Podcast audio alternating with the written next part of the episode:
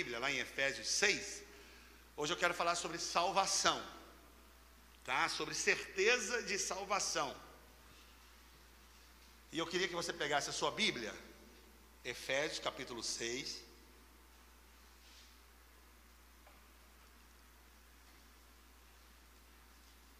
A partir do verso 10, é, vai, vai projetar aqui, mas a projeção ela está um pouquinho clara. Então, se você puder ler na sua Bíblia, melhor ainda. Nós estamos falando aqui sobre batalha espiritual.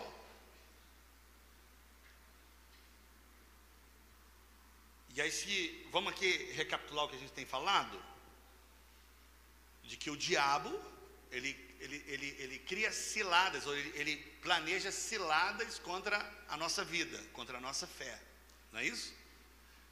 E a nossa postura deve ser qual? Se manter firme, firme. Então, a verdadeira batalha espiritual não é você degladiar com o diabo, é só você ter convicção da sua posição em Cristo se manter aonde você está em Cristo, firme. Amém, meus irmãos? Então, olha para mim aqui. A ênfase na batalha espiritual não é o inimigo. A ênfase é saber o que eu tenho já. Quem está entendendo isso aqui, irmãos? Não vai para a batalha assim, pô, o inimigo tem aquela ferramenta, aquela arma, aquilo, aquilo lá. Não vai para a batalha assim. A batalha é o seguinte: eu já estou com o meu armamento aqui preparado e eu vou para vencer. Então, se a gente for olhando o que o inimigo tem, a gente vai fazer diferente de Davi. Davi não foi para batalhar, né, olhando o que ele tinha e o que Golias tinha. A Bíblia fala que Golias tinha 3 metros, uma lança que pesava aí, a ponta da lança, só a ponta da lança dele pesava 7 quilos.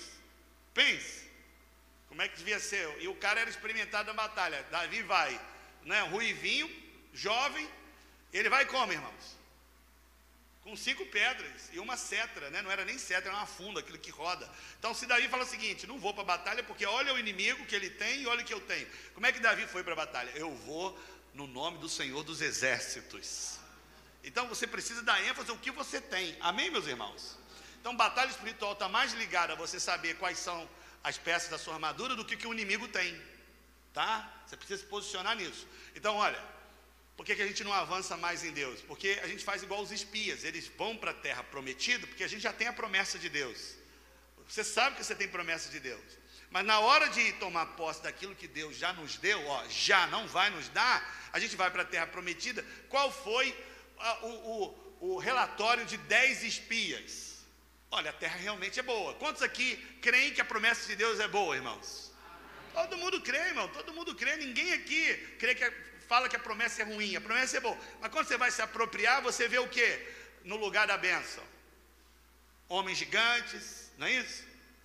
Né? Você vê o, a, os obstáculos, a, a grandeza do inimigo e se faz pequeno. Aí ele fala o seguinte: a terra é boa, mas os habitantes lá são muito grandes, nós somos gafanhoto perto deles. Então, então você não pode ter essa postura na batalha espiritual. Você tem que o seguinte: você não tem que se ver como gafanhoto diante do inimigo. Pelo contrário, a Bíblia fala que nós já somos mais que vencedores. Nós já fomos abençoados. Não é porque Cristo na cruz, ele em Colossenses diz que ele despojou os principados e potestades, envergonhando-os na cruz do Calvário. Então já foi decretada a vitória, irmãos. O diabo é um inimigo derrotado. Você precisa se posicionar quem você é em Cristo. Amém? Tem uma canção, uma música do DJ Alpiste. Se você não conhece, bota na internet depois. Ele é um, um ele canta música com um estilo de rap. Rap. Aí eu decorei uma parte da música dele. Ele fala o seguinte: para o diabo, não corra, não tente se esconder, você não tem saída, você vai morrer. Aí na música ele fala assim: ah, Aí a segunda parte diz: Isso é muito pior do que você pensa. Todo dia é dia de uma sentença. Maneiro, né? Porque o, o diabo já foi derrotado. Então já foi já decretado o julgamento dele. Amém, irmãos? Ele vai ser lançado no lago de fogo. Vai ser lançado o inferno, o falso profeta e o diabo vai ser lançado.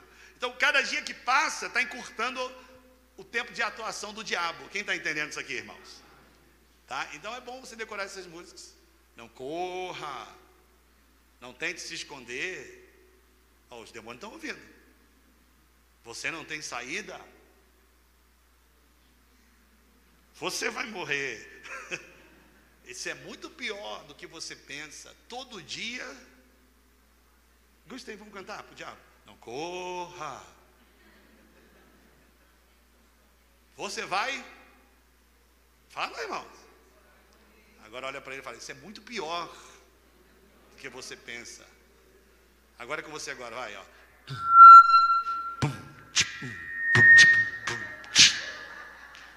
Corra. Como é que faz, Diogo? É, a pessoa tem que ter problema na coluna para ela dançar rap. Ela tem que, ela tem que, é porque eu nunca vi como é que os caras do rap falam. E aí, mano, eu pensei que era só eu que tinha problema de coluna.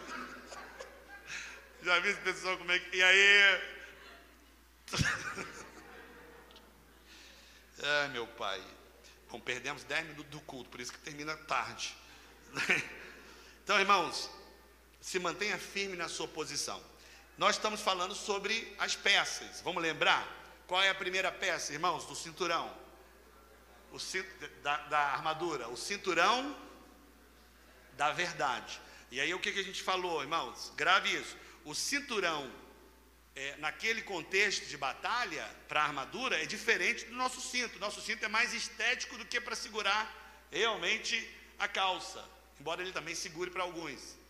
Mas o cinturão para o soldado não era uma questão estética, era uma questão mesmo de sustentar as demais peças. Se o cinturão afrouxa ou afrocha, todas as peças ficam soltas. Aí na hora da batalha você acaba sendo ferido. Então a verdade que a gente se refere qual é? A verdade. A verdade é a graça de Deus. Amém, irmãos?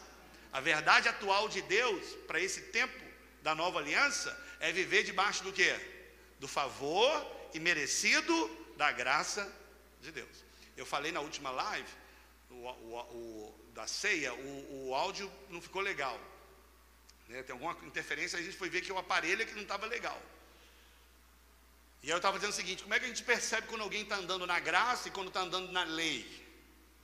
Uma maneira prática de perceber é a forma como você se expressa. Quando você dá muita ênfase a você, o que você fez, isso é lei. Eu fiz. Não, Deus me abençoou, mas se eu não faço a minha parte, eu não venço. Não é? Isso é bom para essas pessoas quando ela vê vitória, mas quando vê derrota, frustra. Porque se você está olhando para si só para coisa boa, quando vir coisa ruim também você se sente acusado.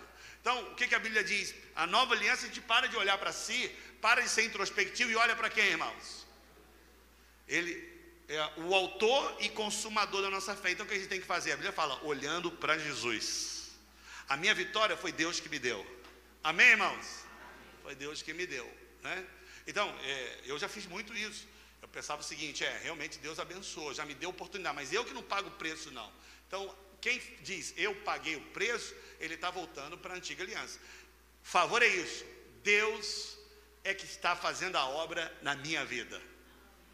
Do começo, no desenvolvimento e no fim. Quantos creem nisso aqui, irmãos? Viver assim é viver na verdade. Amém, irmãos? Qual é a outra peça da armadura?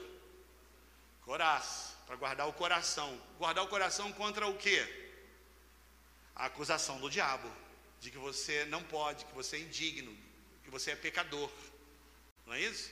Então, o que é ser justificado? Que é a coraça da justiça. É confiar não no que eu faço de bom, ou o que eu faço de ruim. Não é meu comportamento que define a bênção de Deus. É a minha posição em Cristo. Deus me colocou em Cristo. Então eu fui vestido com a coraça, usando essa expressão de, de armadura, eu fui vestido com a justiça de Cristo. Amém, irmãos? Então você não vê, eu não vejo, seu cônjuge não vê, mas Deus, quando olha para você, ele vê justiça. Ah, irmão, você tem que dar glória a Deus. Você não vê, seu cônjuge não vê mesmo. Seus filhos talvez não vejam, ninguém vê, mas Deus, quando olha para você, ele vê justiça. Ó oh, irmãos, tem que ter muita fé mesmo para isso, porque você não vai. Ó, se você passar um dia convivendo com você, você desiste. Você desiste, não dá para olhar muito para si. Tem que olhar para Jesus. Ontem em casa, está gravando isso aí, tomara que Israel esteja vendo. Perdi a calma com Israel e Benjamin umas 50 vezes. 50 não, o diabo está me acusando, foi mil vezes. Entendeu? O máximo que a gente pode fazer, consciência pesada, pedir perdão e seguir, porque eu sou justiça de Deus em Cristo Jesus. Tá? Eu não espanquei ninguém, não, viu? Nem espanquei, não. Mas eu acho que eu dei umas palmadinhas na poupança do Benjamin mais do que devia. É? Tá? Qual é a outra peça, irmãos? Você tem que ter convicção. Tem que vestir todo dia os pés com a preparação do Evangelho da paz. Então, olha só. Esse é um resultado. Se alguém não tem paz mesmo, porque ela não está tendo revelação da graça e nem da justiça. Porque todo mundo que sabe que é agraciado e está debaixo da justiça de Deus, ele vai ter paz, irmãos. Ele descansa, porque sabe que é amado. Eu queria muito que você falasse amém. Eu estou falando algumas coisas, você tem que concordar comigo.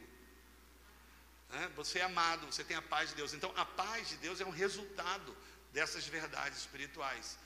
Né? Graça e paz não é a nossa saudação, porque quando eu tenho revelação da graça, a paz é uma realidade da minha vida.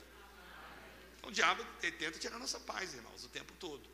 Mas quando eu sei de que não é só para você vir para o culto, não, irmão, e se sentir bem diante de Deus, isso tem a ver com a sua vida profissional, isso tem a ver com a sua saúde, porque quando você perde o emprego, você logo pensa: o que, que eu fiz para Deus fechar essa porta? Né? O que, que eu desagradei a Deus? Por, ah, já sei, eu deixei de dar o dízimo, eu deixei de dar o dízimo, a porta fechou. Então, não é, não é isso. Se fosse isso, então ninguém podia estar vivo. Irmãos, eu, eu, eu, eu quero aqui desafiar, essas coisas são negócios polêmicas. Você que está me vendo, quero te desafiar. Se alguém na sua vida cristã, durante toda a vida cristã, foi dizimista 100% de tudo, não foi. Não foi. Então, aquele dia que você deixou de dizimar um centavo, se fosse para aplicar a justiça de Deus, você seria devorado pelo devorador. Porque o padrão de Deus é o que, irmãos? Perfeição. E ele diz lá em Malaquias: Com maldição sois amaldiçoados, vós, toda a nação, porque não trouxe o dízimo como devia ser. Então a gente acha que foi dizimista perfeitamente, mas você acha que em algum momento você esqueceu uns 10 centavos na sua conta? Não, pastor, eu não. Então tá bom, então você está dizendo, né? Isso se aplica para tudo. Saúde. Quando alguém está enfermo, a oração dele qual é? Alguma coisa eu fiz. Né? Alguma legalidade eu dei, entende? Então, justiça tem a ver, irmãos, não importa a legalidade que eu dei, o sangue de Jesus está sobre a minha vida o tempo todo, irmãos. Né? Você tem que crer nisso. Aí isso traz o que para você? Paz, paz. Então, eu disse aqui, eu estou recapitulando isso, que você precisa convicção. Minha filha, quando foi para o TI, há, há 10 anos, há 9 anos atrás, a minha oração era uma. Eu, eu, eu guerrei muito em oração, em, em línguas, e mandei o diabo para todos os cantos do inferno e vasculhei a minha vida para ver se tinha alguma brecha. Mas a gente vasculha a brecha daquilo que a gente lembra. Se fosse Deus lembrar, não é? Quando meu filho também foi para a UTI, há dois anos atrás, uma cirurgia super delicada, minha oração foi outra. Eu não estava mais preocupado com o diabo. Não estava mesmo. Porque o diabo não pode tocar na vida do meu filho se Deus não permitir. Então, não sei o que foi, eu não tive, não tive clareza, mas eu sei que Deus me ama, Ele tem o melhor para mim e para minha família. Então, eu pensava na primeira vez que minha filha foi para a UTI, o seguinte: está acontecendo isso comigo porque eu sou pastor, e Deus tem um plano na minha vida. Quer dizer, então, quem pensa assim não pode trabalhar para Deus, porque ele vai pensar assim: toda vez que eu ganhar 10 almas, é 10 enfermidades na minha família. Imagina um pregador que ganha um milhão de pessoas, está fulminado. Acabou a vida dele. É um inferno. O filho dele morre com câncer. Eu já sei por quê. Ganhei um milhão de pessoas. O cara quer, ser, quer fazer a obra? Cruz credo, pelo amor de Deus. Eu não ganho ninguém, mas meu filho fica vivo. Entendeu? Que, que coisa. Mas eu pensava assim. Eu pensava assim. Estava no meu inconsciente isso. Alguém faz obra de Deus assim, irmãos? Faz. Você perde a ousadia. Porque quando você vai pregar o evangelho, alguém fica endemoniado, o demônio faz assim para você, vou te pegar, e você, ai meu Deus, demônio, peraí, vamos negociar, vamos conversar, vamos conversar, vamos conversar, vamos fazer o seguinte, você sai agora, mas eu não me meto mais com você, eu sigo minha vida você segue a sua. Então, é, aconteceu várias vezes comigo isso no Rio de Janeiro, várias vezes. Tinham muitos seminários de batalha espiritual, dando ênfase completamente contrário a essa. As pessoas desviavam da fé, caíam em adultério, fornicação, prostituição, não assumiam a responsabilidade e diziam o seguinte: foi o diabo. O, problema é pior ainda, porque tira a responsabilidade pessoal do que vacilou e joga para quem? O diabo ainda. Olha só que loucura. Tinha um jovem que estava sendo treinado para ser pastor. Ele, ele com a namorada, né, eles, eles tiveram relação sexual. Ela engravidou. Aí, quando é do mundo, tem um filho e cada um segue a vida ou junta. Mas na igreja tem que casar rápido. Casou, não deu certo, brigaram, ele separou, né? Aí ele foi conversar comigo, ele era de outra igreja, foi conversar comigo, aconselhar, falou, pastor, eu já sei tudo o que aconteceu, porque eu mexi com o diabo. Mexi com o diabo.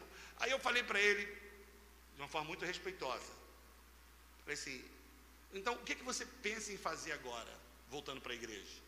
Ele não disse isso, mas ele quis dizer isso. Tudo, menos mexer com o diabo. Entende? Quero fazer tudo. Então não existe cristianismo sem realidade de batalha espiritual. Não existe neutralidade. Ou você está no mundo sendo é, subjugado por ele, que todo comete pecado é escravo do pecado, ele está sobre a mão do diabo, não é isso? Lá em Lucas 11 eu li, o valente. O valente é o diabo. O que, que ele faz com a casa? Mantém ela o quê? Bem guardada, protegida. A casa é a pessoa. Quando a pessoa ela abre o coração e entra aquele na vida dela que é mais que valente, agora você tem que falar amém. Mais que valente, que é quem? Jesus. Ele tira a armadura do diabo. O texto diz isso. Ele tira toda a autoridade do diabo. E aí ele comanda aquela casa. Amém, irmãos? Então, você precisa ter convicção da sua fé, irmãos. Você tem a paz de Deus, irmão. Qual é a outra peça? O escudo do quê? Para quê? Para crer no que eu estou te dizendo. Para crer nessas verdades. Porque tudo que eu lhe disse, se não houver fé envolvida, você vai ficar vulnerável aos ataques do diabo. Vulneráveis. Nós temos ensinado sobre dinheiro já há um bom tempo. Né?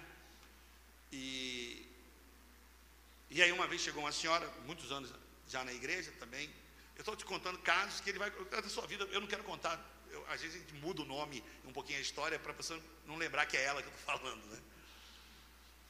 E ela disse o seguinte, pastor, é, eu não creio mais nisso, não tem como eu continuar na igreja se eu não creio mais. Eu falei, mas você crê em quê? Ah, nisso eu creio, mas nisso aqui não dá para crer mais.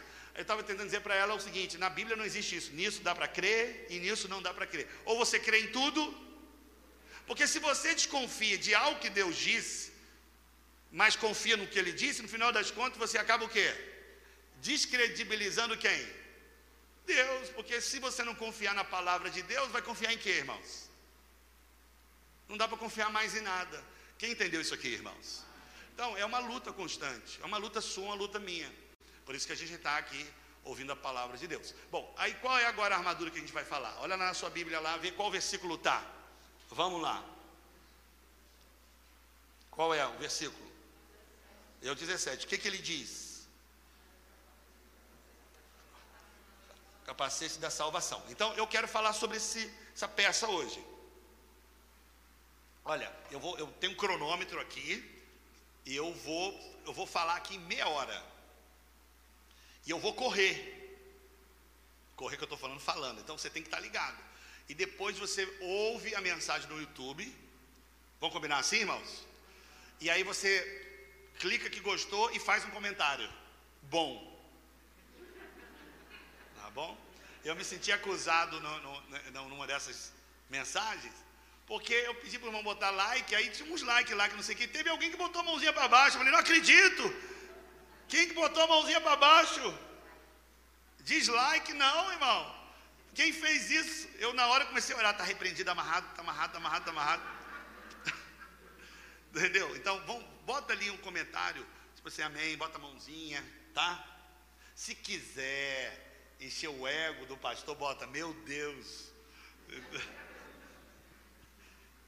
Então olha só, essa peça, essa peça, ela aponta para uma doutrina da nova aliança. Qual doutrina? Da salvação. Então, irmãos, preste bem atenção no que eu vou lhe dizer. Eu botei no estudo de célula de que a certeza da salvação, a convicção de que você é salvo, porque tem crentes que não têm convicção. A convicção de que você é salvo e a convicção de que depois de salvo você nunca mais deixará de ser, você não pode perder a salvação, é, eu botei é uma das ou a, para mim, eu acredito que é, é a doutrina ou a verdade espiritual mais importante na vida de um crente. Por que é mais importante, irmão? Porque o que é o fundamento? Porque se você não tiver essa convicção, todas as outras verdades elas se tornam é, instáveis. Porque se você crê em Deus que é salvo, mas que você vai perder essa salvação, você perde a ousadia, perde a convicção, perde né, a, a, até para se relacionar com Deus é difícil. Como é que eu me relaciono com alguém que me deu algo, mas se eu não me comportar bem, depois tira? Dá para se comportar bem assim? Não dá. Você perde a cumplicidade, você perde a, a, a paz, né?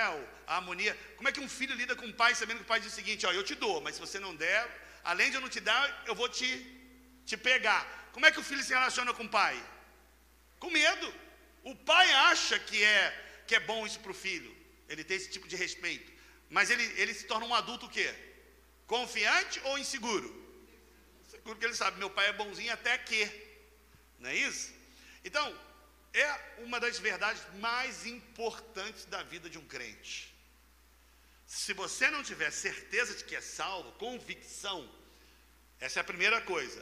E depois de ter convicção, saber que não perde a sua salvação, ok? Você não vai conseguir é, lidar com a batalha espiritual. Não vai conseguir. Você não vai conseguir ser um evangelista eficaz. Porque você vai pregar de uma coisa, falar de uma coisa que nem você tem convicção. É aquilo que as pessoas de venda dizem aí. Você não vai vender direito que você não acredita no produto. Você vende porque é uma obrigação, você precisa daquilo para ter o seu salário. E sobre esse tema, irmãos, Existem pelo menos quatro tipos de pessoas. Quantas pessoas, irmãos? Quatro. Quatro tipos de pessoas. Eu listei aqui, ó. Sobre a salva, ser certeza da salvação e a manutenção dela, né? Primeiro tipo de pessoas é os que não são salvos e sabem que não são. Esse é o primeiro tipo. Esse tipo de pessoas que, ó, eu não sou salvo e eu, e eu também não creio nisso. Para mim isso não significa nada. Esse é o primeiro tipo. O segundo é os que são salvos e sabem que são. É a maioria aqui. Ah, irmão, poxa vida. Eu acredito que seja a maioria. Eu queria dizer todos. Mas eu acho que tem uns que se enquadram aqui nesse terceiro tipo. É os que são salvos e não sabem que são. Esse aqui tem alguns aqui. Você já é salvo, mas não sabe. Por isso que eu vou compartilhar com você algumas verdades. E tem o quarto tipo aqui, que é o mais intrigante ainda. É o mais desafiador. É os que não são salvos, mas acham que são. Esse aqui que é o mais desafiador. Porque eles não são, mas eles acham que são. Por que, que eles acham isso? Porque existem duas formas de pensar sobre a salvação aí fora. Duas formas. Uma é que as pessoas pensam, esses que não são salvos e pensam que são, é que eles têm uma ligação com a igreja, com alguém, algum parente, com a Bíblia, e eles usam o seguinte argumento: você chega para um crente, para um não crente, faz uma, fala para ele sobre o Evangelho e diz para ele o seguinte: quando você morrer, você vai para o céu. Você sabendo que ele não é crente, você espera o quê? Ele fica até meio reticente, ele fala assim: eu não sei, quem vai saber, não é assim? Aí você sente. Mas quando você fala, você tem certeza, vai para o céu? Sim, vou para o céu. Você, você, você até duvida. Ué, mas eu, eu não sei nem mais quem vai para o céu. Né? Porque você sabe que ele não é crente. Por que, que muita gente pensa assim? É porque tem gente que acha que Jesus, ao morrer na cruz, já salvou todo mundo. Independentemente se ele crê ou não. Tem uma doutrina né, teológica que nasceu na Igreja Católica que dá um nome para esse tipo de pensamento é universalismo. Que, que pensamento é esse? Que qualquer pessoa na terra que pisou aqui, crendo ou não, ela vai para o céu, porque Deus não quer que ninguém vá para o inferno, é todo mundo perto dele. Mas isso é um problema. Por quê, irmãos? Se você crê que esse Deus é o Deus do Novo Testamento que leva todo mundo para o céu, você acaba perdendo a sua fé em Deus, na justiça né, correta de Deus, porque o pecado precisa ser punido. Quantos concordam aqui, irmãos? Precisa. Então, imagina, todo mundo no céu, Leonardo, Yuri e Hitler. Imagina que confusão que ia dar. Né? Alguém precisa ser punido. Então, o Deus do Novo Testamento manda pessoas para o inferno. Quem está entendendo isso aqui, irmãos? A graça, ela só se manifesta na vida de uma pessoa quando ele crê na obra de Cristo. Quem está entendendo, irmãos? Se ele não crê, não tem manifestação da graça. Tem uma graça comum que está sobre todo mundo, sobre Hitler e sobre qualquer pessoa. É que Deus ele permite que você viva, que você tenha oportunidades. Todo mundo está entendendo, irmãos? Porque a saúde que a pessoa tem, a vida que ela tem, foi Deus que deu. Deus ama as suas criaturas. Agora, existe um tipo de graça que é a graça que a teologia chama de especial, que é a salvação da alma que só acontece para aqueles que recebem a Jesus como Senhor e Salvador. Todo mundo está entendendo? Só que essa doutrina está no meio da igreja. Tem um filme que passou Netflix, que é, se você assinou, você vê lá, que o nome do filme chama A Caminho da Fé. Pastor, eu botei até o nome dele aqui para não errar, para até praticar meu inglês, pastor Carlton, Carlton Person. É porque eu falei Carlton, que arranhou um pouquinho, mas é Carlton Person. Alguém já viu esse filme aí? Então, é, aquele filme ensina isso. O pastor teve algum momento lá no, no, no, ministério dele que ele viu umas criancinhas que precisavam de, de, de algum socorro, acho que na África, não sei, ele teve algum tipo de sentimento que ele começou a pregar isso. Todo mundo é salvo agora. Isso, isso é uma mentira. E tem gente que pensa nisso. Tem uma pessoa da minha família muito próxima, que uma vez falando sobre ela, sobre a fé, ela falou assim: Olha, eu sou salvo e ponto final. Porque seria muito injusto Deus salvar você e não me salvar. Entende? É um bom argumento. Só que esse não é o Deus do Novo Testamento. Lá em Mateus, capítulo 10, verso 28, Jesus diz o seguinte: ó, não temam ladrões que podem roubar né, as suas coisas e matar o corpo. Tem que temer aquele que pode mandar o corpo e a alma para o inferno. Ele não estava falando ali de, do, do diabo, ele estava se referindo a quem, irmãos?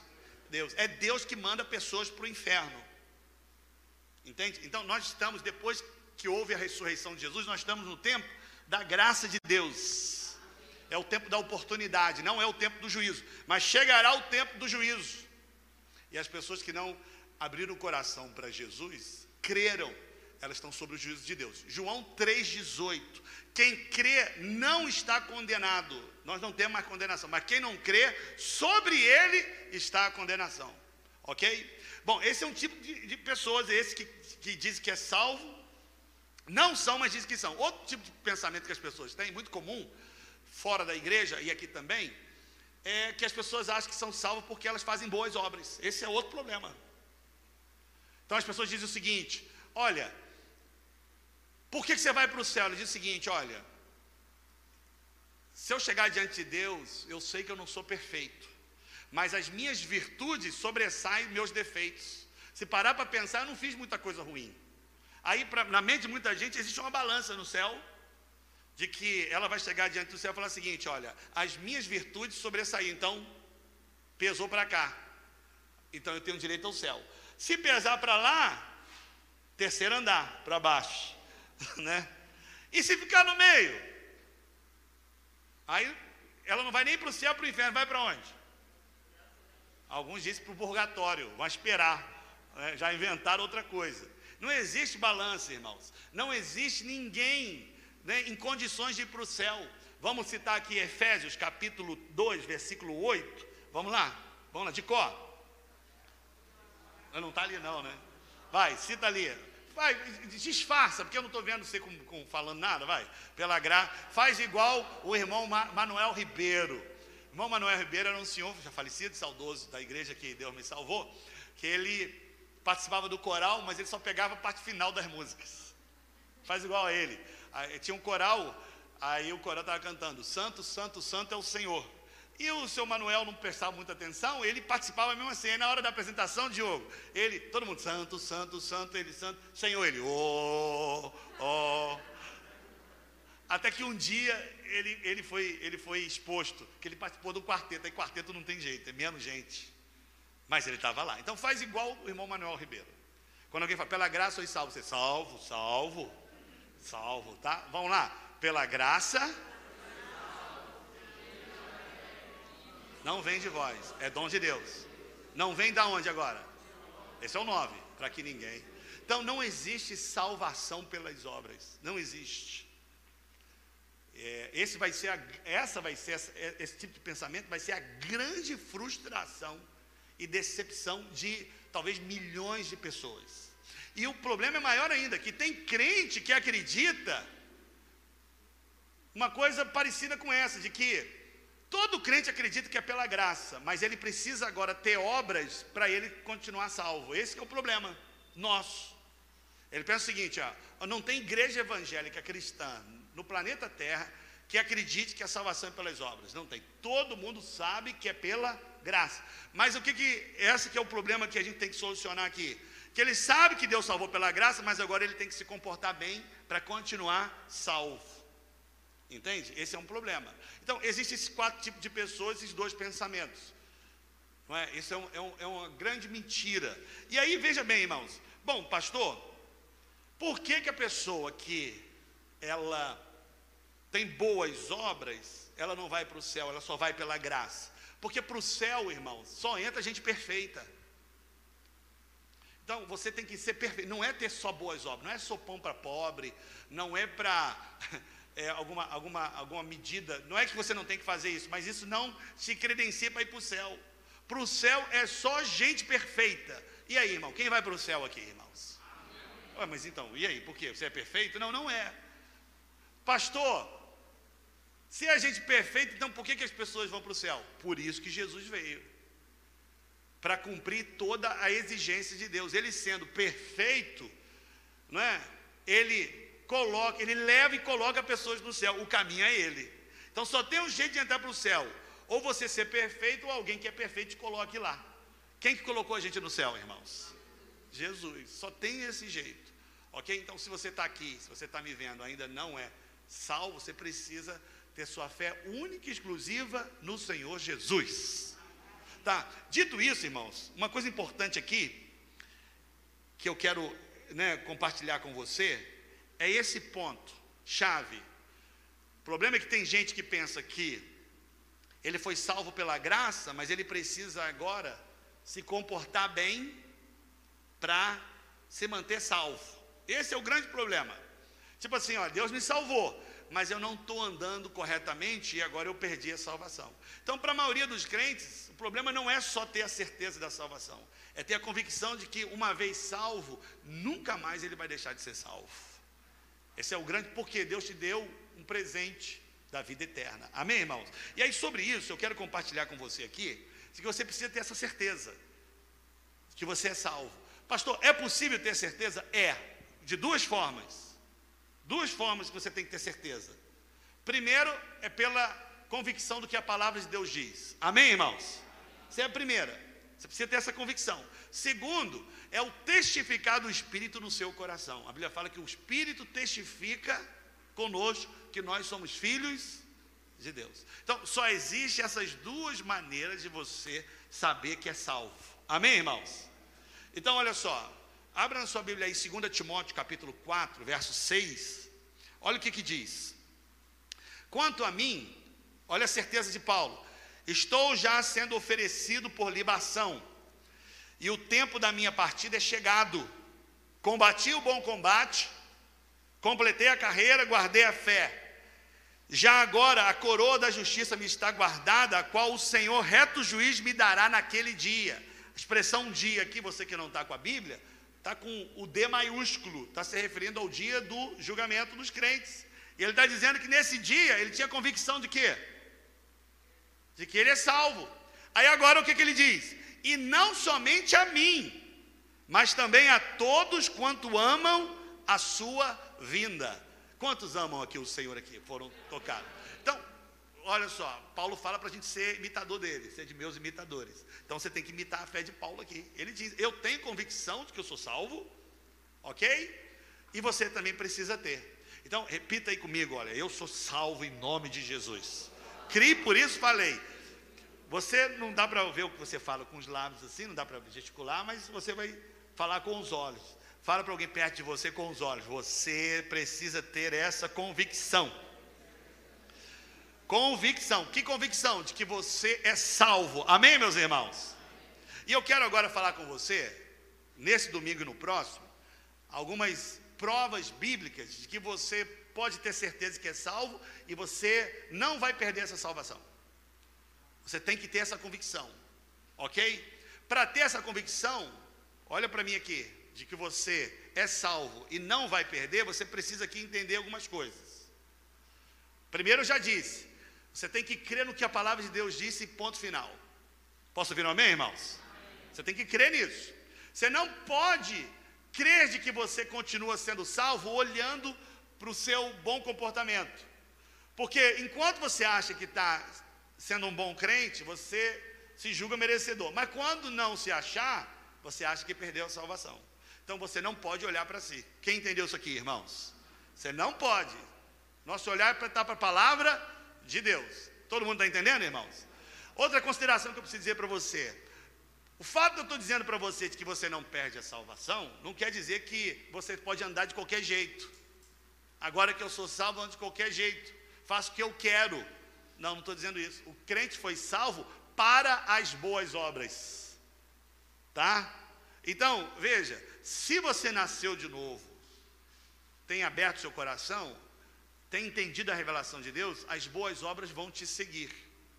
O problema está aqui, é de que as pessoas acham de que para ela continuar salva, ok? Depois de uma experiência inicial, ela precisa ter boas obras. Não, não, não é isso que a Bíblia diz. Outra coisa que eu preciso dizer para você é que você não tem que ficar olhando para outra pessoa. Tem gente que quando a gente fala que o crente não perde a salvação, ele diz o seguinte: e fulano que estava na igreja e saiu? Ó, teve uma meia dúzia, né? Então, veja, esse tipo de julgamento não cabe a você. Você tem que cuidar de si mesmo. Quem testifica no seu coração é o Espírito Santo. Deixa que ele fale com a outra pessoa. Agora, tem duas questões aí que você precisa entender. A primeira é que nem todo mundo que é membro de uma igreja, ele nasceu de novo. Então tem um, uma verdade na Bíblia, um axioma que você precisa entender, que é verdade, está na Bíblia. Se alguém perdeu a salvação, é porque nunca teve. Ok? Isso aí você precisa considerar isso. Agora, tem outras pessoas também que é verdade, elas tiveram uma experiência do novo nascimento, estão fora da igreja. Estão fora, não é? Então, tem um texto da Bíblia, eu queria até que você abrisse aí, e que sublinhasse ele, que não é para você, mas para alguém que está fora da igreja. Salmo 32, verso 6 diz o seguinte: Por isso, todo aquele que é santo orará a ti a tempo de poder achar. Eu gosto desse salmo. Porque o que ele está dizendo aqui é o seguinte: de fato, tem gente que nasceu de novo, teve uma experiência de salvação, e por alguma razão, né, pode ter várias, ela saiu da comunhão e está vivendo como se fosse do mundo. E tem gente que é crente e vive pior do que gente do mundo. Ele quer, aí que alopra de ver mesmo, ele está revoltado. Faz coisas que a gente não acredita e é crente. Você e eu não sabemos, mas se ele é, qual é a promessa de Deus? Ele orará a Deus a tempo de poder achar. Ó, eu não estou dizendo que ele não vai sofrer, porque esse é o problema de muito crente, sobre a graça. Que a gente vai ver aqui. Deus salvou pela graça, agora que eu não perco a salvação, agora que eu vou aprontar mesmo. Não é isso? Ele pode até aprontar, mas ele vai sofrer. Ele não perde a salvação, mas ele pode perder o galardão, a bênção de Deus, aqui e no reino de Deus. Todo mundo entendeu, irmãos? Então, eu, agora eu quero lhe dar, nós vamos falar dez provas de que você é salvo e não perde a salvação. Hoje eu vou falar só três, tá? Então, eu queria aqui decorar com você um slogan que a gente já falou no passado, eu quero que você decore esse slogan. Uma vez salvo, salvo eternamente. Tá bom? Vamos repetir? Uma vez salvo, salvo eternamente. E eu vou te dar aqui provas bíblicas que você é salvo para sempre. Amém, irmãos? A primeira aqui, a primeira prova que eu quero te dar aqui de que você não perde a salvação, de que você é salvo e não perde, é que a salvação é um presente da graça de Deus. Vamos repetir? A salvação é o que, irmãos? É um presente da graça de Deus. Então, olha só, tá vendo? Para você entender a salvação, você precisa entender o que é graça. Porque senão você não vai entender o que é salvação. Olha só o que, é que eu estou aqui afirmando. Para você ter certeza de que você é salvo e não vai perder a salvação, você tem que entender em primeiro lugar que a salvação é um presente. É o que, irmãos? Presente. Ó, pega a sua Bíblia lá em Romanos, capítulo 6, verso 23. Quem sabe de qual, fale aí. Nós estamos projetando, mas eu queria que você abrisse sua Bíblia. Porque o salário do pecado é a morte. Agora olha lá. Mais o que? O dom gratuito de Deus é o que? A vida eterna, não é isso? Em Cristo Jesus. Percebe a palavra aí, dom? Quantos aí viram a palavra dom? Dom significa presente. Então você pode trocar aqui, mas o presente gratuito, não é isso? De Deus é a vida eterna. Então, para a gente entender que a gente não perde a salvação, você precisa entender exatamente isso, irmão. De que a salvação que você tem foi um presente sem nenhuma exigência. Foi um presente gratuito, movido pela graça de Deus. Amém, irmãos? Porque pela graça de Deus não teve mérito nenhum, nada. Então, olha só, o raciocínio é esse aqui. Se Deus te dá uma salvação que é eterna, ela não é, ela não tem prazo, é para sempre. Não é isso? pela graça, sem você merecer nada. E quando você é salvo e deixa de merecer ele toma de volta, isso é tudo menos graça. Aí deixou de ser o que, irmãos? Graça. É o que? Pode ser o que? Pode ser uma troca, pode ser uma. Como é que as pessoas usam aquela expressão com dinheiro que você dá esperando? Pode ser uma barganha. Então, olha só, irmãos, vamos pensar aqui na, entre a gente aqui. Eu dou um presente para o Leonardo. Leonardo está de olho no meu iPhone. Eu estou dando só um exemplo, né? Qualquer coincidência. Aí dou um presente para ele gratuito. Aí a Luiziane, que é a esposa dele, fala assim: Pastor, o Leonardo está um péssimo marido, não está legal, né? não está tratando bem os filhos. Você precisa conversar com ele. Eu falo, Léo, estou repensando agora naquele celular que eu te dei, eu quero, quero de volta porque você não está merecendo. Foi presente, irmãos? Não foi. Foi alguma coisa parecida, mas não foi presente. Presente você deu. A gente pode fazer isso? Pode. Pode. Mas Deus não muda, irmãos. Deus não muda. Se Deus deu, Ele não vai pedir de volta. Deixa eu te falar uma coisa: Deus não empresta nada para ninguém e nem pede emprestado, irmãos. Pastor, como é que eu posso ser salvo, pastor? Continuar, eu não mereço, olha a minha vida. Justamente, por isso que é graça. Entendeu? Você não merece mesmo. É só por causa da graça de Deus. Agora, qual é o nosso problema? A gente acha de que Deus ele mudou com a gente. Tem um texto aqui, eu queria que você abrisse também, né? Lá em João, capítulo 13, versículo 1, diz assim: queria que você abrisse. Ora, antes da festa da Páscoa, sabendo Jesus que era chegar a sua hora de passar para este mundo, para o Pai, tendo amado os que estavam no mundo, amou até quando? Se você abriu a Bíblia aí, eu quero esperar a sua resposta. Até quando, irmãos? Até quando? Até o fim. Então Deus ama até quando, irmãos? Mas a gente acha que o amor de Deus tem um limite. Tem gente que é o seguinte: Deus me salvou mesmo. Mas agora eu estou esgotando a paciência de Deus, pastor. Eu não tenho mais cara de chegar no culto e cantar, porque eu já pequei tantas vezes o mesmo pecado, de que Deus, eu já sei, testificou, é, é, fogo puro, é purinho, arrepiou, que eu sei que eu não tenho mais, né, como agradar a Deus, esgotou, chegou no limite, não chegou, não tem como você esgotar o limite de Deus, o amor de Deus é eterno, é constante, entende? E é gracioso, é sem você merecer, Ele vai continuar te amando até o fim, irmão. Então, olha, você vê, os apóstolos, os apóstolos todos eles aprontaram, todos eles negaram. Vamos pensar de Pedro. Pedro, Jesus disse que ele ia negar, negou. Aí Pedro né, chorou um pouco. Antes dele negar, na terceira vez, ele estava no, no, no, no, algum local lá perto da onde Jesus estava apanhando. E aí uma moça, primeiro um homem, depois o outro, depois uma moça olhou para ele e falou assim: Eu conheço você, você é um dos seguidores dele. Aí a Bíblia fala que Pedro, né, ele soltou alguns palavrões, falou algumas palavras torpes, se olhar lá no, no texto, e aí ele nega Jesus. Diz o texto de João que quando ele faz isso, Jesus estava passando o lugar onde estava apanhando e estava sendo levado para outro lugar. Jesus passa, e a Bíblia fala que os olhos de Jesus bateram com os olhos de Pedro. Jesus todo arrebentado, Pedro acaba de falar para ele: Não conheço esse homem. Na mesma hora, Jesus está passando olhando para ele assim: Olha, pense como é que Pedro ficou. Acabou para mim, fulminado. Imagina a oração de Jesus: Pai, Estou morrendo por eles e olha só Pedro. Desce o fogo, papai. o que é que Jesus fez, irmãos? Na ressurreição, Jesus aparece, não sei se foi para Madalena, fala assim, fala para eles que eu ressuscitei e fala para quem também? Pedro. Por que, que ele falou fala para Pedro? Porque Pedro estava lá. Para mim não tem mais jeito. O que eu fiz, eu não tenho mais salvação. E quando Jesus ele encontra com eles, faz igual que Tomé, vai direto na Pedro. Não é isso?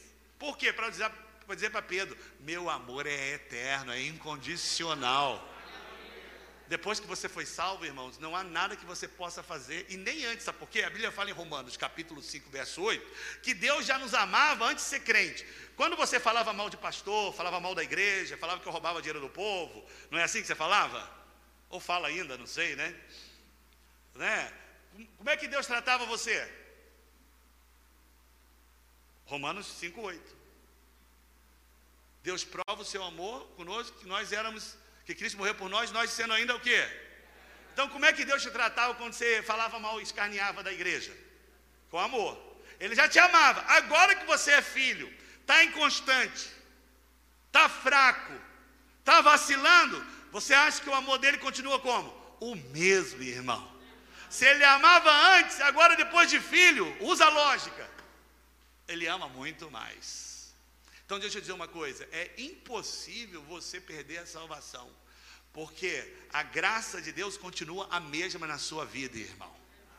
Você tem que crer nisso, porque o amor de Deus ele vai até o fim. Então grave isso, irmão.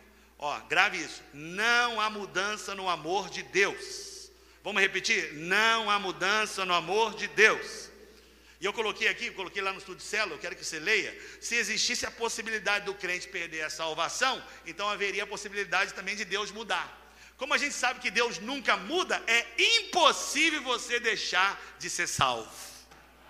Porque uma vez que Deus te deu, Ele nunca mais vai revogar. Posso ouvir um amém? Alguém pode dar glória a Deus?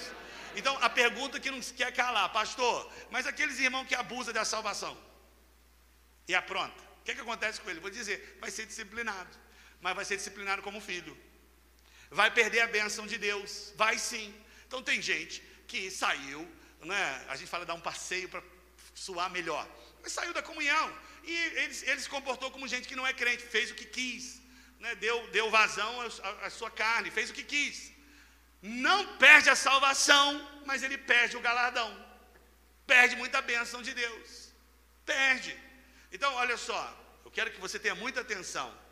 A salvação é eterna, mas você pode perder o galardão de Deus, a recompensa de Deus. Pode perder. Então, olha só, eu vi uma ilustração que eu achei interessante. Um filho estava dizendo para o pai que ensinava sobre a graça que ele fez alguma coisa errada na casa dele, em casa. Aí o filho apelou para a graça: Pai, mas você está brigando comigo, mas a gente não está na graça? Ele falou assim: Por você está na graça, eu estou disciplinando. Porque se fosse um ladrão, cadeia nele. Por você ser filho, eu trato em casa. Alguém pode dizer amém, irmãos? Mas trato. Não pode usar a graça para viver de forma eh, no pecado. Mas se usar, não tem problema. Deus é tão bom, te ama tanto, que Ele vai te disciplinar. Mas a disciplina não é lhe tirando o que Ele deu, é disciplinando aquilo que você já tem. Amém, meus irmãos? Então, olha só. Eu quero agora que você pegue a Bíblia bem devagarinho. 1 aos Coríntios, capítulo 3, verso 13. Pega lá, sublinha esse texto. Olha o que, que ele diz aqui. Olha, presta bem atenção. Eu estou aqui nos meus 30 minutos que eu falei. Eu falo e eu digo. Eu vou falar a palavra. Está gravado. Olha lá o que diz, irmãos. Ó, aqui nesse texto ele está falando sobre o julgamento dos crentes. Você vai ser julgado. Tá bom? Você vai ser julgado. A Bíblia fala que vai ter um julgamento dos crentes chamado Tribunal de Cristo. Qual é esse julgamento, irmãos? O tribunal. Então, deixa eu te contextualizar aqui. Olha para mim aqui. Vão ter três julgamentos. O primeiro é, é o tribunal de Cristo. Você vai ser julgado não para ser salvo ou não, porque uma vez salvo, você vai ser julgado de acordo com as obras que você tem depois de salvo. Tá bom? Todo mundo entendeu isso?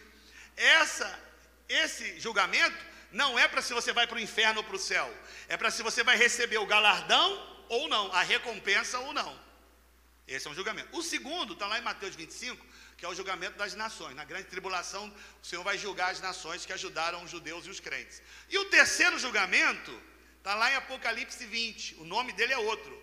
É o julgamento do grande trono branco. Que é um julgamento que eu e você não vamos participar. É um julgamento para aqueles que vão para o inferno.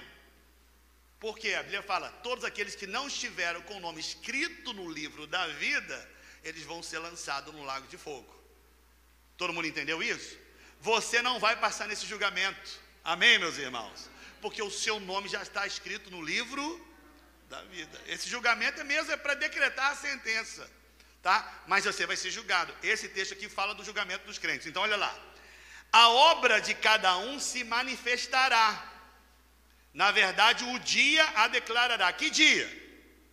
O dia do julgamento dos crentes. Porque pelo fogo será descoberto. Então o fogo vai revelar. E o fogo provará qual seja o que de cada um, irmãos? A fé? A obra. Né? Se a obra que alguém edificou nessa parte permanecer, o que vai acontecer com essa pessoa, irmãos? vai receber o quê? É salvação aqui, está falando? Não, recompensa. Agora, se a obra de alguém se queimar, ou seja, que você fez não teve validade para Deus, não é? Não foi na carne, porque qualquer coisa que você faz, querendo ter mérito diante de Deus, para Deus não vale nada, é obra humana. Ok? Esse tipo de obra aqui sofrerá o que? Detrimento. Ou seja, você não vai receber recompensa nenhuma. Agora olha a frase aí que está do lado. Você não vai receber recompensa, mas olha só, mas o tal será salvo. Vamos repetir? Mas o tal, todavia, como pelo fogo. Então, está dizendo que você vai perder a salvação? Mas você vai perder o quê? Então, então irmãos, olha, eu preciso dizer isso para você aqui. Olha bem aqui para mim. Nós vamos dar assistência a todo mundo. Irmãos, eu louvo a Deus pela nossa igreja, irmãos. Nós estamos aprendendo a não fechar a porta para ninguém a virar o rosto para ninguém. Então, olha, eu quero que você, chamando para mim a, coisa complicada, quero que você dê glória a Deus pelos pastores, seus pastores. Porque tem gente que sai da igreja, faz besteira, fala mal, já foi crente, apronta, volta. Ó, oh, irmãos, a gente tem aprendido isso, isso é graça. Ninguém fala nada, recebe bem, recebe como se nunca tivesse saído. É ou não é assim, Yuri? Yuri não saiu, não, mas não é assim, Yuri? Entendeu? Recebe bem, porque é da família, é filho. Fica chateado, fica triste, mas recebe. Aí a pessoa, pastor, você não sabe que eu sofri? Sei, claro que eu sei. Você acha que eu não sei? É? Mas você não perdeu a salvação, mas você pode ser disciplinado. Todo mundo está entendendo, irmãos? Então, grave isso, nós somos salvos para as boas obras. O crente que não tem boa obra, não é quer dizer que ele não é crente, mas ele não vai ter recompensa. Ok? Então, olha só, irmãos. Não pense que a salvação vem de Deus, mas a preservar depende de você se a gente poderia se preservar para ser salvo, a gente não ia conseguir sobreviver nem um dia. Porque para ser salvo você precisa ser perfeito. Precisa ser o quê, irmãos? É só com a justiça de Deus na sua vida. Eu queria que você desse glória a Deus em nome de Jesus. Aleluia. Quem te salvou? Teve mérito seu? E a escolha? Nem sua foi. Em Efésios diz que nós estávamos mortos. Então, quando alguém diz assim, olha, eu perdi a salvação, tipo assim, eu era salvo, não quero mais. Se você se salvou, você escolheu, você pode escolher também. Vamos usar uma expressão nova, vamos fazer uma expressão nova, de salvar. Você então se salva. não é isso? Agora, se foi Deus que te salvou, você não pode mais deixar de ser salvo. Aqueles que vierem a mim, Jesus diz, ninguém. Ele diz, o termo ali no, no, no grego, ninguém, ele está dizendo, nem você mesmo. Nem nenhum principado, nenhum ser espiritual, nenhum ser da terra e nem você mesmo, ninguém pode arrebatar da minha mão. E ele diz: ó, Jesus tinha essa convicção da eleição: ninguém pode vir a mim se o Pai não enviar. Se você está aqui, porque o Pai enviou, em nome de Jesus. Fala bem alto: uma vez salvo, salvo eternamente. Diga aleluia, irmãos. Pastor, mas aqueles irmãos que insistem em, em, em acreditar de que a, a, a salvação depende deles. Eu te falei que você precisa ter convicção na palavra. Para esses, Paulo tem uma advertência. Olha lá, Gálatas capítulo 3, verso 3. Olha o que Paulo fala para a igreja de Gálatas. Era uma igreja, irmãos, que começou crendo, mas depois ele acreditou de que a salvação dependia deles. Olha o que, ele diz: será que vocês são tão insensatos que, tendo começado pelo Espírito, querem agora se aperfeiçoar pelo esforço próprio? A expressão aqui no original não é insensato, não é tolo, é estúpido. Como é que você começou crendo que a salvação começou em Deus, mas agora depende de você? Não faz sentido. Colossenses 2,6. Pois como recebeste ao Senhor Jesus, assim também andai nele. Começamos pela graça e andamos pela graça e vamos finalizar pela graça em nome de Jesus. Esse é o primeiro argumento. Segundo argumento, irmãos, por que, que a gente não pode perder a salvação? Porque a salvação foi planejada por Deus antes da fundação do mundo. Você acha que salvou no dia que levantou a mão, mas a Bíblia diz que você já é salvo antes de você nascer e ter a, a terra foi criada antes da fundação do mundo. Amém, meus irmãos? Olha só esse texto aqui, olha que interessante. Efésios capítulo 1, verso 4 diz assim: Assim como nos escolheu nele antes da fundação do mundo para sermos santos e irrepreensíveis perante ele em amor. Então a Bíblia está dizendo aqui que a gente foi salvo quando? Antes? Olha Apocalipse 13, 8 e a adorá-lo-ão todos os que habitam sobre a terra, aquele cujos nomes não foram escritos no livro da vida do Cordeiro, que foi morto desde a fundação do mundo. Então, esses textos aqui deixam claro o quê? De que a salvação aconteceu quando? Então, para explicar isso direitinho, agora eu preciso da sua atenção. Lá em Romanos capítulo 8, vai lá, folheia a sua Bíblia lá, 8, versículo 29 tem irmãos que estão olhando para mim, que não estão abrindo a Bíblia, eu quero crer que você ou sabe decorado ou não trouxe a Bíblia, né? Então, a projeção aqui está um pouquinho clara, mas você em casa aí pegue. Romanos 8, 29 e 30, ele ilustra essa verdade de que a salvação foi planejada, não pegou Deus de surpresa. Tipo assim, né? Ele planejou uma, uma vida para Adão, Adão erra e Deus fala assim: Meu Deus, o que, é que eu faço agora? Me pegou de surpresa, desprevenido.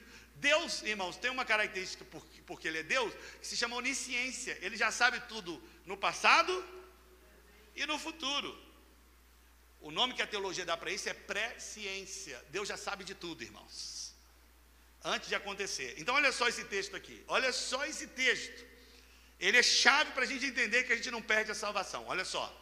Porquanto, aos que de antemão conheceu, também predestinou para serem conformes à imagem de seu filho, a fim de que ele seja o primogênito entre muitos irmãos. E aos que predestinou, a estes também o que, irmãos? Chamou. E aos que chamou, a este também justificou. E os que justificou, a este também fez o que? Olha só. Olha a voz verbal do verbo glorificar. Ele fala assim: a esse que justificou, a este também glorificará. É isso? A este também fez o quê? Glorificou. Então deixa eu te explicar aqui. Olha só o que a Bíblia está dizendo. A Bíblia diz aqui que é uma corrente com cinco elos. O primeiro, vê na sua Bíblia aí, é conhecer. Então, esse termo conhecer, antemão conheceu, é de que você acha que você se tornou crente no dia que você levantou a mão. Você teve experiência com Deus. Quantos lembram aqui da experiência com Deus aqui, irmãos? Né? Eu, eu lembro da minha. Foi num culto de sábado. E um sábado de culto de jovens. Aí no momento da música, do louvor, eu senti um toque de Deus, que hoje eu entendo assim, na hora eu não entendia muita coisa. E aí alguém fez o apelo, eu não levantei a mão, porque eu fiquei com vergonha. Aí no domingo seguinte o pastor fez o apelo, mas eu, eu senti que aquele dia eu tive uma experiência com Deus. Mas a Bíblia fala que Deus nos salvou, ele diz aqui, por quanto aos que de antemão conheceu. Então ele já nos conhecia, que a gente ia ser salvo quando, irmãos? Antes da fundação do mundo, tá vendo? Depois que ele conheceu, o que, que ele fez aí? Pre. Então olha só, ele já sabe quem é crente quem não é crente antes da fundação do mundo. Pré-ciência. Deus sabe antes de tudo. Esse que ele já tem eleito, escolhido, o que, que ele fez? Pre. Então, crente que não crê em predestinação, é só ler aqui. Deus predestinou. Predestinou, ele já deu um destino já né, predeterminado. Predestinou. A esse que ele predestinou, o que, que ele fez? Chamou. O que, que ele fez, irmãos? Você não, conhecia, não sabia quando Deus tinha te escolhido antes do coração do mundo, nem sabia que era predestinado. Quando é que você soube que você era um eleito? No dia que você ouviu o chamado. Quando é que você ouviu o chamado? O dia que você aceitou Jesus.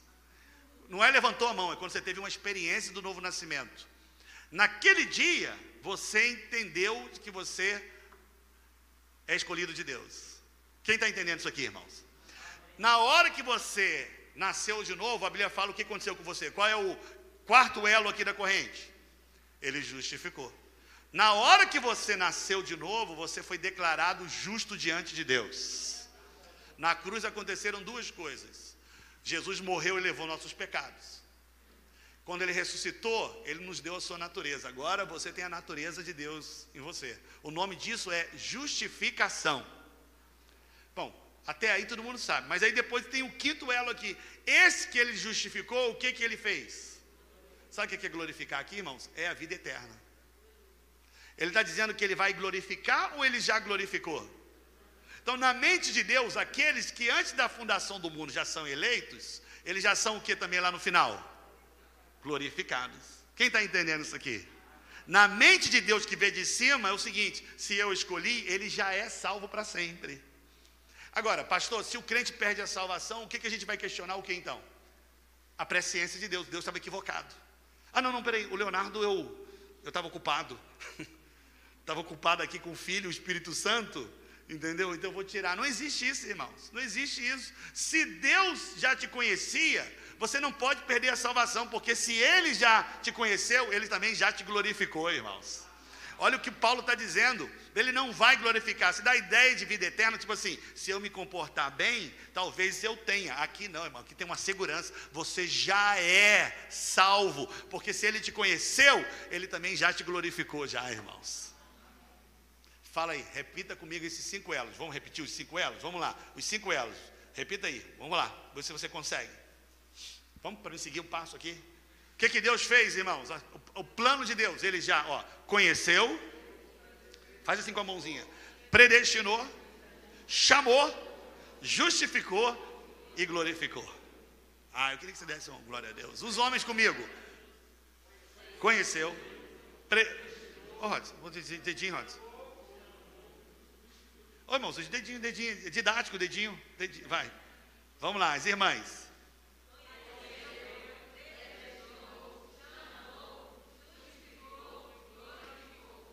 Os irmãos comigo, vai. Aí eu estou te confundindo, né? Pastor, e o que, que Deus fez, pastor? Então vamos lá. Vamos lá. Ele fez o quê? Vamos.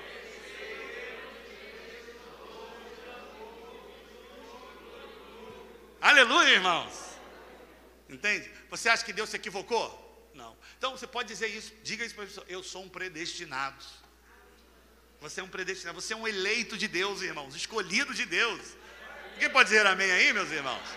Deus é fiel, ok? Então, olha só, grave isso. Grave isso. Você concorda que a gente começa e às vezes a gente não termina?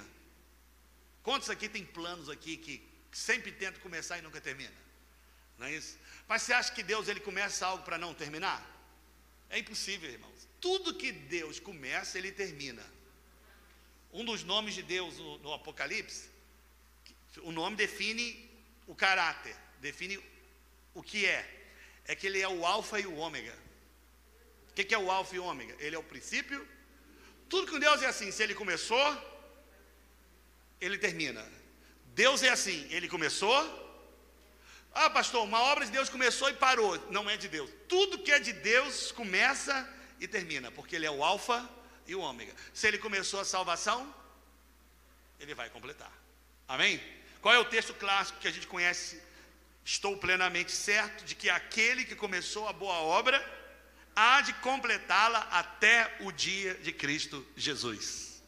Vamos citar de novo esse texto? Ó, Estou plenamente certo de que aquele que começou a boa obra, está se referindo à salvação, há de completá-la até o dia aqui está com D maiúsculo, é o dia do julgamento. Você pode ter confiança. Chegou no dia do julgamento, não precisa ficar assim, meu Deus, e agora? E agora o que vai acontecer? Não, não Para salvação, não. Você já é salvo, porque você já foi glorificado. Uma vez salvo, irmãos, salvo para sempre. Amém? Fala para três pessoas aí, irmãos. A sua salvação está eternamente segura. Por isso que não depende de você. Se dependesse de você, irmão, você ia falhar e eu também. Começou em Deus e vai terminar em Deus também. Terceira aqui, terceira e última que eu vou finalizar, prova de que você não perde a salvação. Qual é a primeira? A primeira é que a salvação é o quê? Um presente da graça de Deus. Deus te presenteou sem você merecer. Porque se você merecesse, não é presente. Segundo argumento, que a sua salvação não foi um acidente. Foi o que, irmãos? Planejada por Deus quando? Ação do mundo. Terceiro argumento é que um filho não pode deixar de ser filho. Não pode deixar de ser filho. Então vamos ler o texto aqui de João 1,12. Vamos lá, ler de cor aí, todo mundo conhece?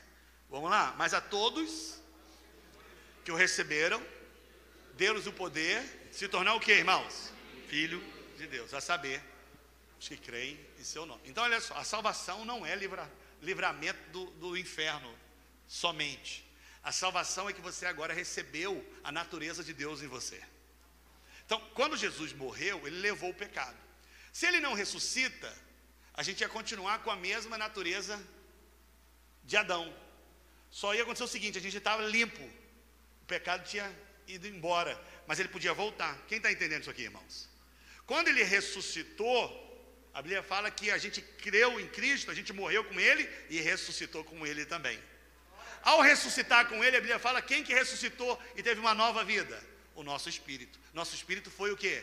Recriado, renascido. Então nós nascemos de novo. Quando nós nascemos de novo, foi nos dada a natureza de Deus em nós agora, irmãos. Há um erro, depois a gente vai falar sobre isso, numa tradução que diz que nós fomos adotados. Não fomos adotados. É um erro de tradução. A Bíblia fala que nós fomos gerados por Deus. Nós nascemos de Deus, da palavra de Deus, irmãos. Pega a sua Bíblia aí, por favor, eu quero que você leia.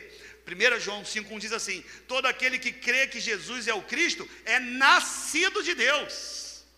Você nasceu de Deus. Se você nasceu de Deus, você tem agora a natureza de Deus. Você é o que de Deus agora? Filho. Agora vamos usar aqui o bom senso.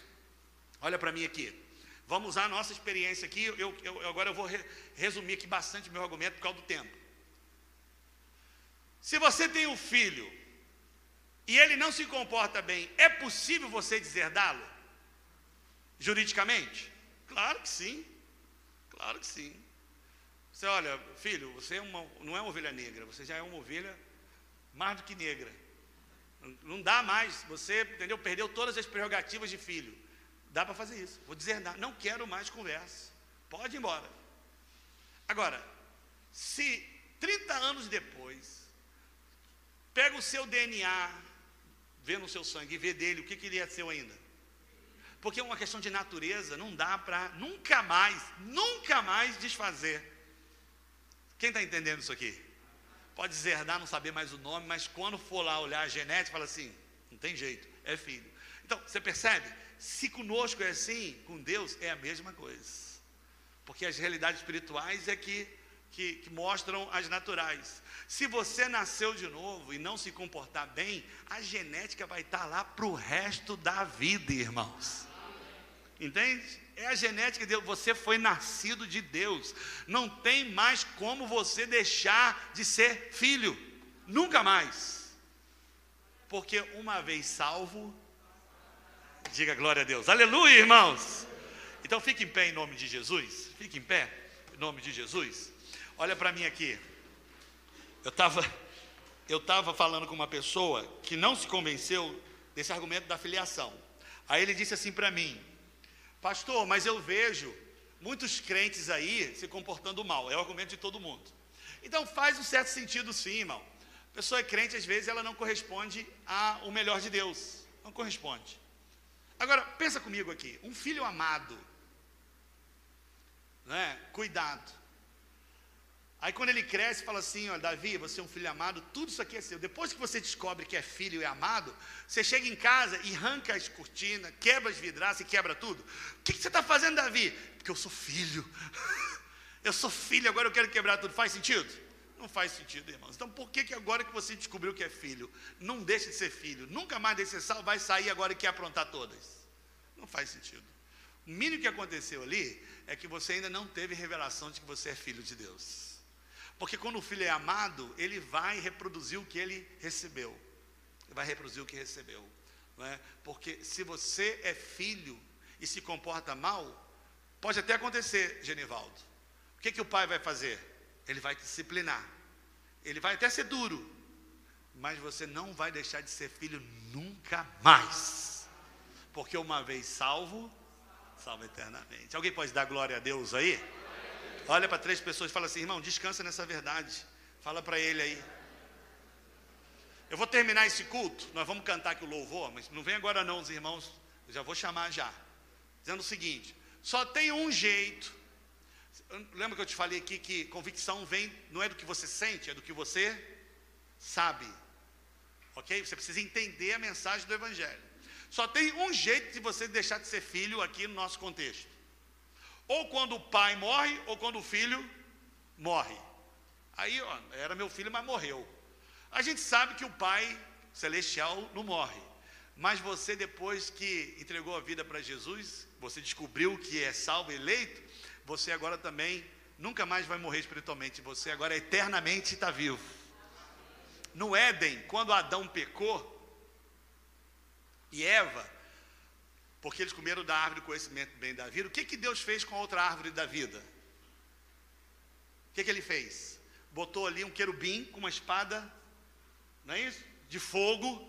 Seguinte, quem chegar perto, quando Cristo ele ressuscita, o sangue dele é aspergido, a Bíblia fala que o véu se rasgou e deu acesso à árvore da vida. O anjo, ele pegou a espada e guardou, nos deu acesso à árvore da vida. Por quê? Em Apocalipse diz que a árvore da vida é o próprio Jesus. Aquilo que Adão não comeu, porque o que, que é a lógica de Deus? Olha, ele, ele, ele agora comeu da árvore do conhecimento do bem e do mal. Se ele comer da árvore da vida, ele vai viver no pecado eternamente. A natureza dele vai ser eternamente. Ele precisa ser o pecado perdoado e só depois comer da árvore da vida, porque se ele comer da árvore da vida, nunca mais ele vai morrer. E a gente tem comido dessa vida o tempo todo. É o próprio Jesus. Então você não pode ser filho, deixar de ser filho eternamente, porque você já comeu da árvore da vida, irmão. Se o pai não morre, você também nunca mais morre. Eu estou falando de realidades espirituais. Jesus disse: aquele que morrer, ainda que morra, viverá quando? Não é só viverá, viverá eternamente. Confie nisso, confie nisso. Eu vou orar. Eu quero cantar uma canção com os irmãos, eles podem vir aqui. E você vai orar aquilo que você acredita. Crie, por isso, falei. Quantos creem aqui que são salvos em Jesus aqui, irmãos? Quantos aqui, pela palavra de Deus, você tem que afirmar, nunca vão deixar de ser salvos. Quantos creem? Diga glória a Deus bem alto, irmãos. Porque você tem essa convicção? Não olhe para si. Olhe para a palavra, olhe para Jesus. Porque uma vez salvo, salvo eternamente. Por que, que essa verdade é fundamental na batalha espiritual? Porque se você não tiver convicção, você vai ser uma presa fácil diante dos ataques do diabo. Você perde a confiança, mas nós estamos confiantes, Porque aquele que nos chamou, aquele que nos conhecia, ele já nos glorificou em nome de Jesus. Coloque a mão no seu coração. Eu quero que você feche os seus olhos, só para se concentrar, e repita essa oração comigo. Diga: Senhor Jesus, eu lhe agradeço, porque eu sou salvo antes da fundação do mundo. O Senhor não pode mentir.